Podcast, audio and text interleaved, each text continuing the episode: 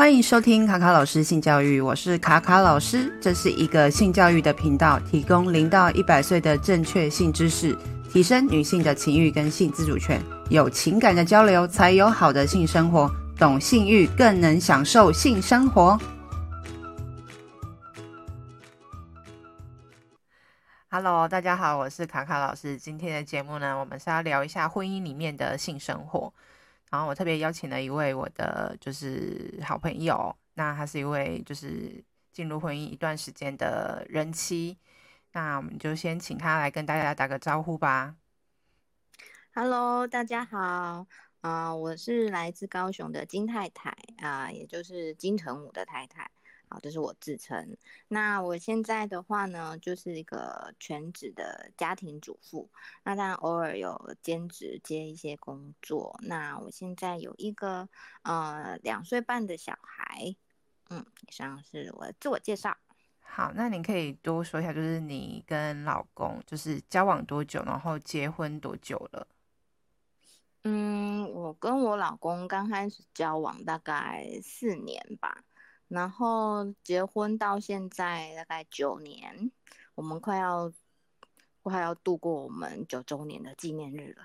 嗯，真的蛮久了，蛮长的一段时间，应该待会有很多故事可以跟大家聊聊。那因为今天会挑这个主题，是因为呃，就是其实蛮多呃，就是进入婚姻的人妻女性朋友们，其实比较少有机会可以跟。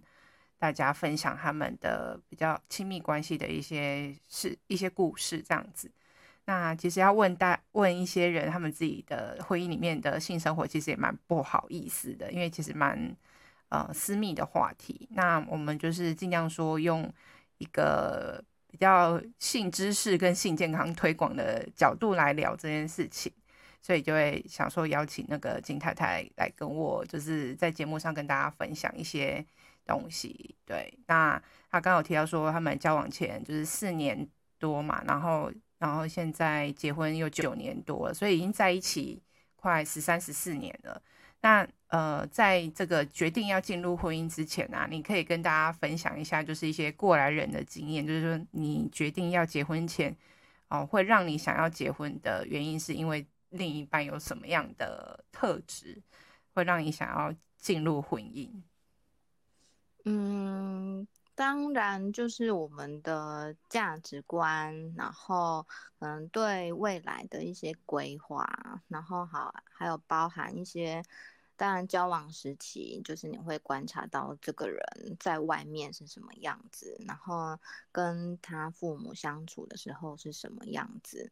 那当然，交往的时候大部分看到都是在外面的样子嘛。然后，嗯、就觉得说，诶，他的，呃，呃，对一些生活的规划啊，或者是说他一些交友的关系，就是让我很放心的。然后可能还有包含他，诶，跟我的兴趣虽然有不一样的地方，但是我们觉得好像我们都是那种可以，诶，聊到天南地北啊，就是还有很多话可以聊的人。然后，嗯，一些价值观，或是我们有一些婚前的。性生活那些，就是因为我老公他觉得说，如果说像婚前的话，他觉得一定要试过。他说，不然怎么会知道说你们的床事合不合呢？如果一结婚发觉不合，不是更 糟糕吗？所以就是好像包含我们就是在呃心灵，或者是在我们的就是就是我们的。性行为方面等等，还有任何价值观，我觉得都蛮合得来的。所以那时候我们就有共同目标，就是我们可能未来会组成家庭这样子。嗯，了解，就是你们两个有共同的目标，然后包含价值观，还有看他的人际关系呀、啊、家庭的跟成员的互动的状况啊，还有就是你们就是无话不谈的这个部分，就是会让你想要跟他就是有一个很长久稳定的关系。可是其实现在有蛮多人，就是像你跟我都还算是前七年级生嘛，那其实发现很多七年级生之前有一个数据，就是说有超过一半的人是未婚的。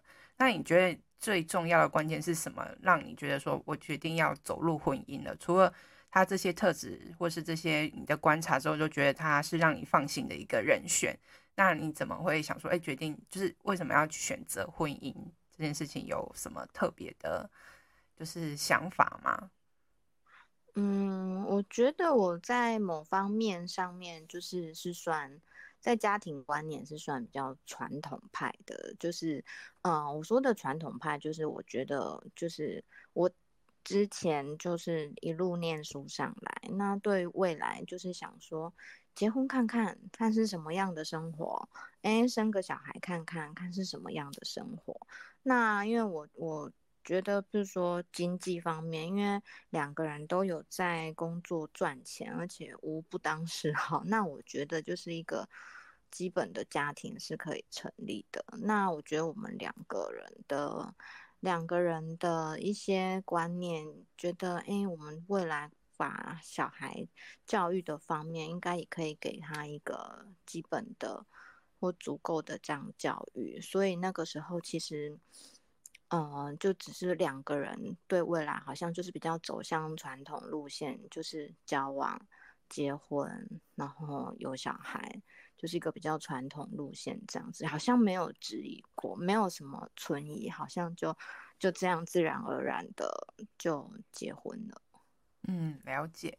所以其实，嗯，你觉得走入婚姻算是传统的，就是一个路线吗？就是有点基本派，对，普世价值吧，就是也不能说是传统了。我觉得就是一个呃，算一个每个时代都有每个时代的普世价值吧。可是对于目前来讲的话，其实呃，结婚这件事情对很多人来说还还算是大家观念里面还就是主流的意见呐。对啊，主流的意见，对对对。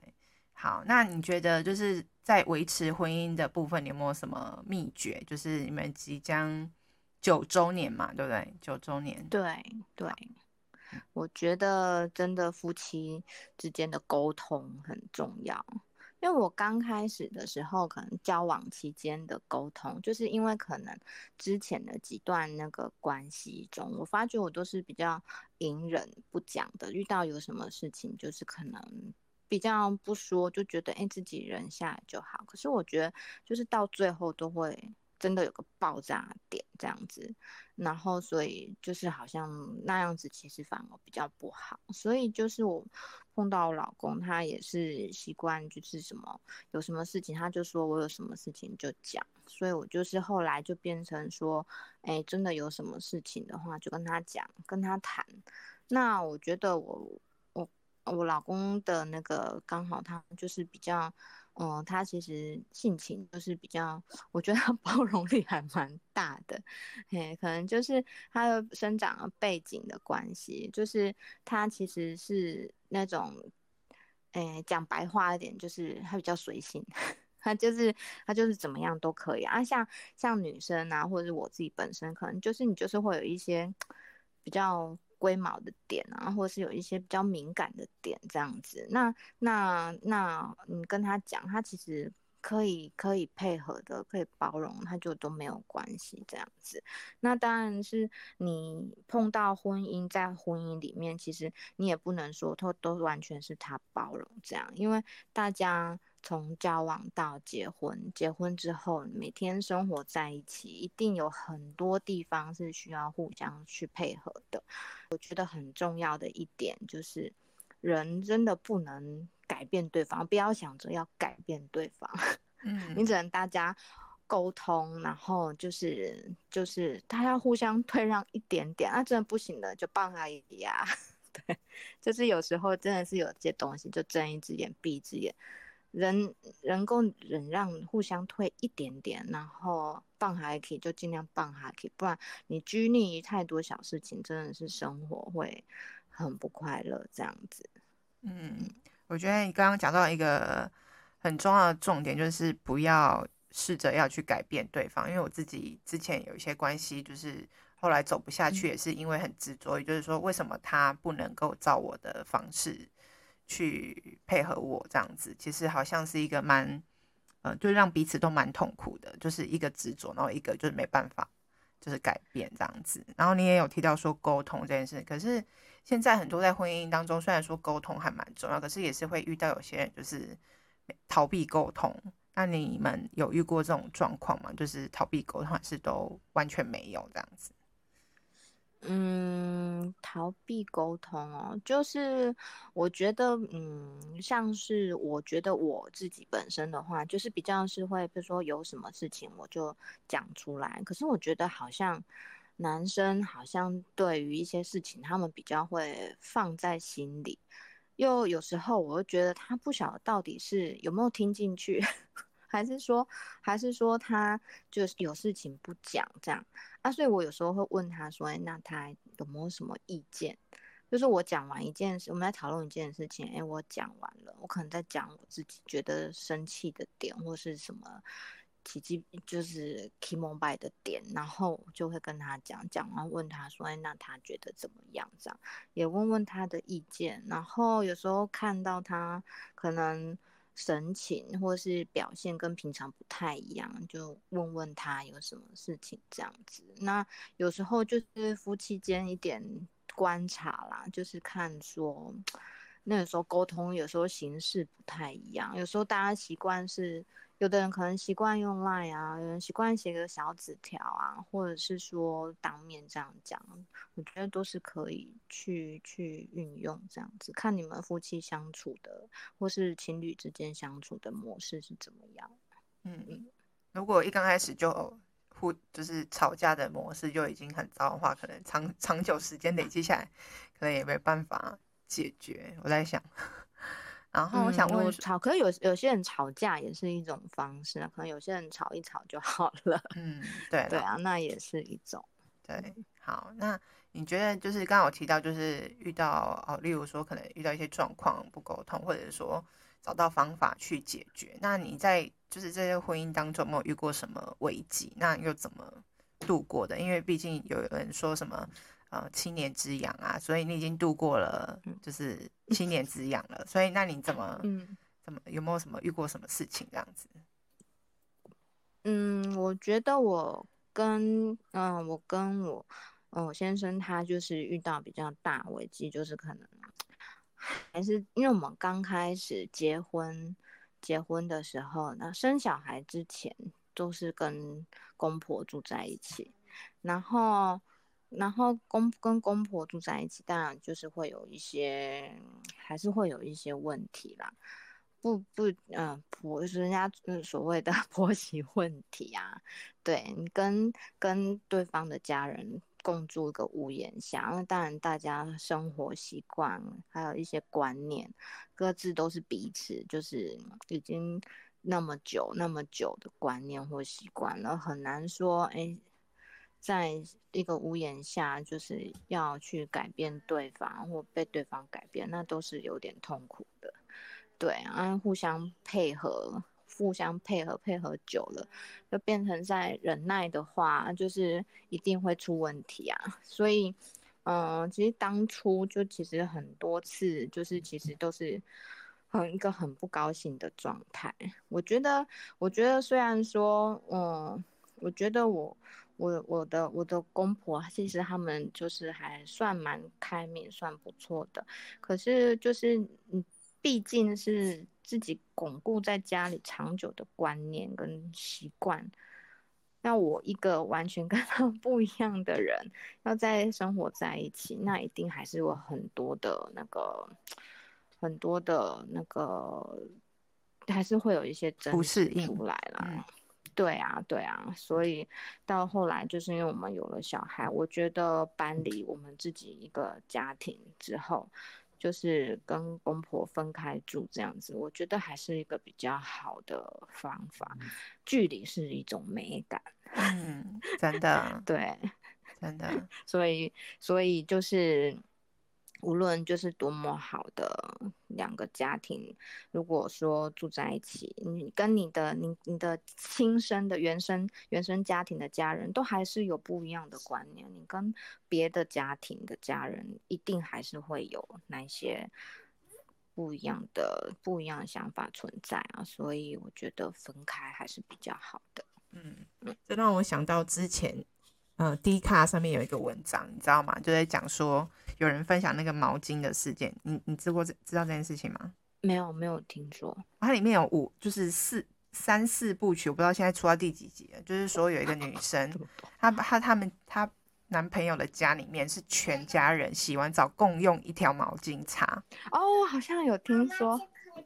嗯，我好像有听说。嗯、好，妈妈有，有想起来这件事情。好。那他一起来录音吗？你儿子？哦，没关系，没关系，他在旁边。好好，OK，就是这个毛巾事件让我就是蛮、嗯、也是蛮惊吓的。后来觉得那个卫生习惯每个人都不同的话，我觉得那个价值观你要住在一起真的是很大的很大的磨合，就可能也不一定、啊、不一定能够，就是没办法，有时候真的没办法克服那个底线，可能真的是没办法哎。对啊，因为像冲，就说冲上厕所冲水的习惯，因为我们家这种是那种不是一按下去就冲到底的，就是你要连续按着它才会冲完嘛。那当然是看 你的尿量啊、屎量啊之类的。那那可能，嗯，就是可能婆婆她都按的比较少一点，而我每次进去就会觉得，哎，有味道啊，但是。沟通就是就是他可能说，哎，他可能忘记啊，没有办法，那就是再帮他冲啊，这样子。就是都有啊，就是类似像这种，其实说小小事小小事，可是久了你就是会自己心里会觉得哦，累积很多小事情，当然就会变不高兴的那个爆炸的引线啊，嗯，对。对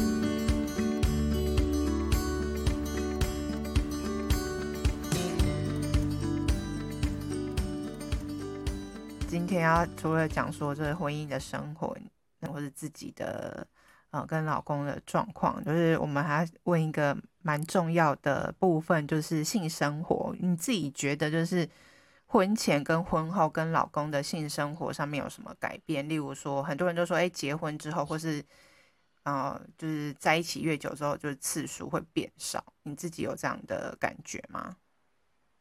我觉得。交往的时候跟结婚后，我觉得那个次数还好，差不多。因为交往的时候就是比较不晓得要 找哪里去花钱的，不花钱的，有时候不太方便。然后结婚的话，就是因为住在一起嘛，想要什么时候来一下，就是都可以这样子。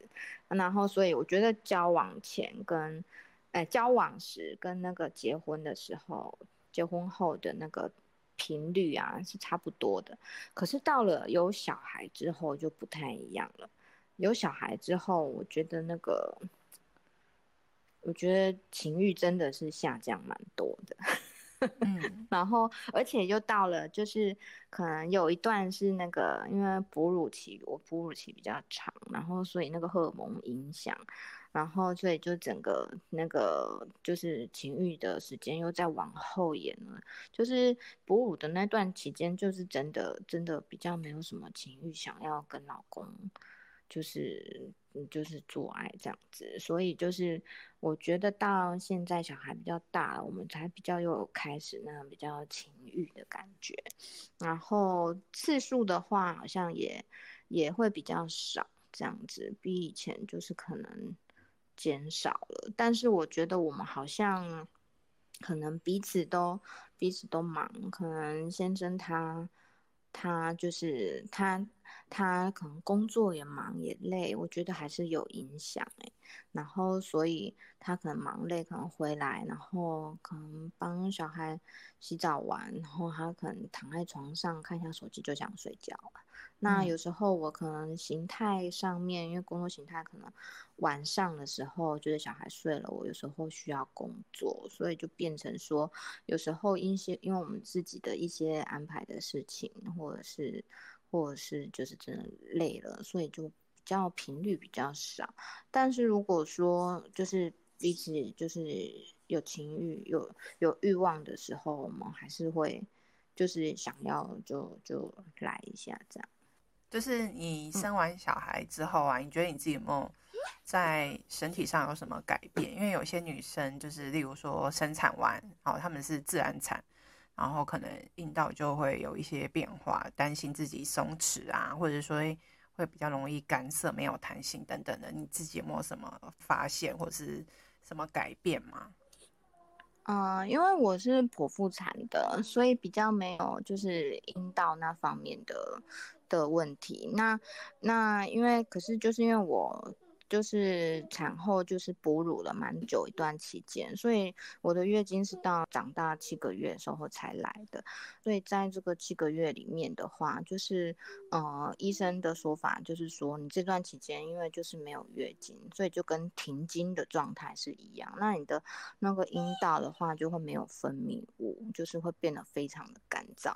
然后那段期间就是曾经就是我跟我先生就是想说想要就进行一些。性行为这样子，可是就是哦，非常的干，非常的痛。然后我们有去就是买那个润滑液，然后稍微滋润一下这样子，但是就是非常的干，就是连进入的时候就是都要咬牙撑过。然后可是在在在里面的状态就是。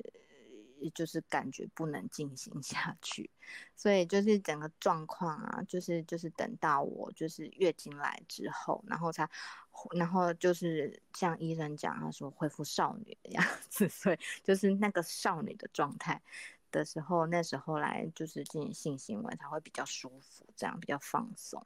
嗯，对，因为其实没有月经的时候，因为会。嗯、呃，就是会女女生的阴道会湿润的话，是因为那个雌激素的关系。那段时间如果因为泌乳激素比较高的话，就是雌激素是是没办法分泌的，所以就或是比较少，就是比较没办法分泌这样子。那你们那段期间虽然说你进入你的阴道会很痛，那你没有用其他的方式嘛？因为毕竟就是做爱也有很多种。方法就是不一定一定要就是进入阴道，没有用别的方式去满足对方的需求吗？就是也是可以让这个过程很很开心这样子。嗯，那时候好像没有特别的 去，没有特别的去解决。那时候就是老公真的很可怜，因为就是因为。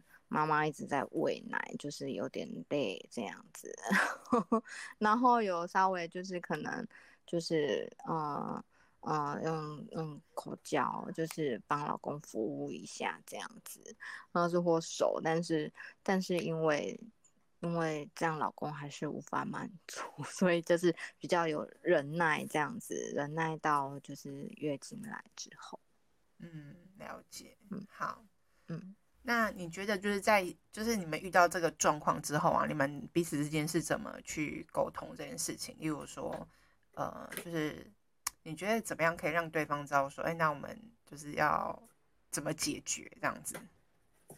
嗯，因为这件事情，因为就是我我老公他本身就是他就是这样忍耐下去，然后。好像好像我就因为因为他也知道说我那时候的呃生理状态的话，就是可能没办法，真的是有点没办法进行啊。那我老公其实也对其他的方式也还好，所以就就这样忍耐到就是可以放松做爱的时候，嗯，就是月经来之后，嗯，好。那你们之前就是过往，在性的部分啊，你如果说。